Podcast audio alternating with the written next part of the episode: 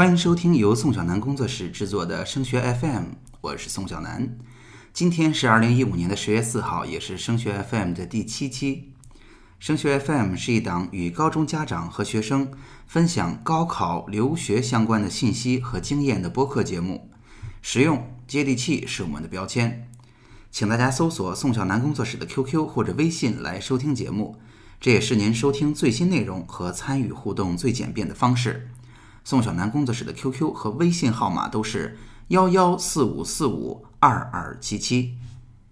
今天要给大家分享的话题是：第一轮总复习是解决瘸腿课的最佳时机。对于高三的考生们来说，现在已经开始了第一轮全面的总复习，这是一轮最细致、逐一过知识点的总复习，也是时间跨度最长的复习轮次。那对于大部分的考生和家长来说，现在的做法就是按部就班，跟着老师走就好了。那么最近几期节目，我们来给大家说一说第一轮总复习里是不是还有哪些蹊跷？那今天要分享的是，第一轮总复习是解决我们瘸腿课的最佳时机，甚至也是最后的时机。首先，我们来给您定义一下什么叫瘸腿课哈。对于一百分的考试而言。如果我们的成绩在六十分到八十分之间，或者甚至没能及格，也就是说我们还有着很大的提升空间，这样的情况我们叫做瘸腿科。对于有些成绩非常优秀的同学来说，可能大部分我的成绩在九十分以上了，只有一门在八十五分左右，这不叫瘸腿科哈。那么为什么现在是最佳也是最后的时机了呢？我们先来说说为什么是最后的时间了吧。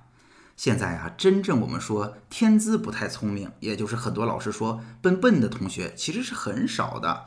大部分同学有了瘸腿科，一定是方法或者心态上有硬伤。我提到了心态，一定要去做调整的。那么大家也知道，在学习或者工作当中，只要方法有调整，你就可能有波动。这样的波动可能是变得更好了，也可能在一段时间之内暂时变得更糟糕了。对于高三的考生而言，这样的波动最好不要发生在高三下学期。到了高三下学期的时候，离考试越近，学校就会越提醒大家采取一个相对保守、求稳的策略。到时候，无论是我们的饮食习惯、我们的作息时间，还是我们的考试习惯，学校都会尽可能的让大家固定下来，来避免高考时的紧张和压力给我们造成很大的影响。所以在四五月份，如果我们再去尝试改变自己的学习方法，带来的波动可能会导致考生的自信心受到巨大的挫折，所以这现在或者说高三上学期是改变我们瘸腿科的学习方法最后的机会了。那为什么说高三的第一轮总复习也是解决瘸腿科的最佳时机呢？因为对于瘸腿科而言，考生多半是基础知识或者知识结构有问题。那么我们在第一轮的全面总复习当中，老师讲的就是这些知识。而且呢，复习的节奏也不超级快，所以这时候正是我们解决瘸腿科的最佳时机。那话说回来，我们的家长们应该怎么做呢？首先，我想告诉您，不要把这话直接的转述给孩子听，不要现在告诉同学们说：“哎呀，你知道吗？现在是解决你瘸腿科最好的时候，你要加油努力了。”这样多半只会把压力传递给孩子，但不会带来实质性的帮助。大家知道吗？在我接触到的这么多的同学里，大部分都曾经自己尝试过要解决掉瘸腿科目，但是其实他们遇到的阻力也是不小的。一部分人呢是经过了各种各样的尝试，一直都不成功，所以一直都没有成就感，实在是不愿意再重新开始了。那对于另外一部分同学来说，他们长时间的坚持和努力一直见不到成效，他们自己都快要无奈的接受自己这门课没救了，我就是没有天赋这样的事实。所以我们应该怎么做呢？下面我就给您一个可以执行的一二三。相信大部分家长猜到的第一条就是学习方法。我想告诉您，不是的。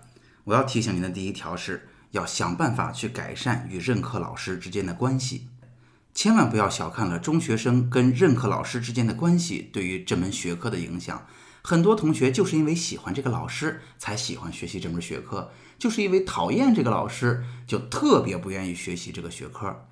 那我所提到的去改善与任课老师的关系，并不是提醒家长要去跟老师送礼哈，更多的是我们要找到合适的场合，比如说家长会，比如说去接孩子的时候，要告诉老师，孩子其实很喜欢这门课，孩子很希望在这门课上有所突破，他对于这门课多么的用心和努力，只是一时找不到方法，希望老师能够帮助他。那每一个老师都喜欢积极上进的孩子，如果老师跟孩子的关系得到了改善。相信大部分同学都会有所起色的。第二点就是，各位父母一定要给孩子留足犯错误的时间，即便是在高三。相信哈，如果我们更换了学习方法，成绩甚至是有往下的波动，每个家长在高三都会非常紧张的。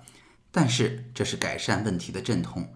既然我们已经知道原来的学习方法坚持下去，在高考之前也不会有起色了，那么我们找到一个更好的方法，只是暂时没有得到一个更好的结果，我们为什么不能给孩子更多的适应时间呢？所以提醒大家，我们可以跟孩子约定以两个月、三个月为期限。在这期间，如果我们比较焦虑了，看到孩子一直很努力，一直不见起色，我们实在憋得难受，怎么办呢？您可以跟你的老公说，可以跟您的老婆说，这样夫妻的关系还能变得很好，同时不会把巨大的压力倾泻在孩子身上。那第三呢，要告诉您，就是在这个过程中，如果孩子取得了扎实的结果，或者孩子在过程中扎扎实实的去努力了。作为家长，我们一定要及时给孩子鼓掌助威，让孩子知道我们肯定他们的努力，我们相信他会把事情做得更好。那在这三点的基础上，当然是要有合适的方法的。但是我想提醒大家，没有前面我说的这三条，仅仅有学习方法是没有用的。同时要提醒一句，不同的分数阶段解决不同的具体问题，学习方法是不能通用的。所以在未来的几期节目里边，我将会跟大家分享更多的跟具体的学习方法有关的内容。好，今天的内容就到这儿。欢迎您也来升学 FM 提出自己的困惑，也欢迎您把自己成功的经验在这儿与更多家长分享。您可以通过 QQ 或者微信与我们取得联系，在 QQ 和微信，宋小楠工作室的号码都是幺幺四五四五二二七七，这也是收听升学 FM 最直接的方式。此外，您还可以加入升学 FM 的 QQ 群二七四四二零幺九九，在这里，宋小楠工作室还为您准备了直播课程和个性化的咨询。升学 FM，让我们在孩子升学的日子里相互陪伴。我们下期见。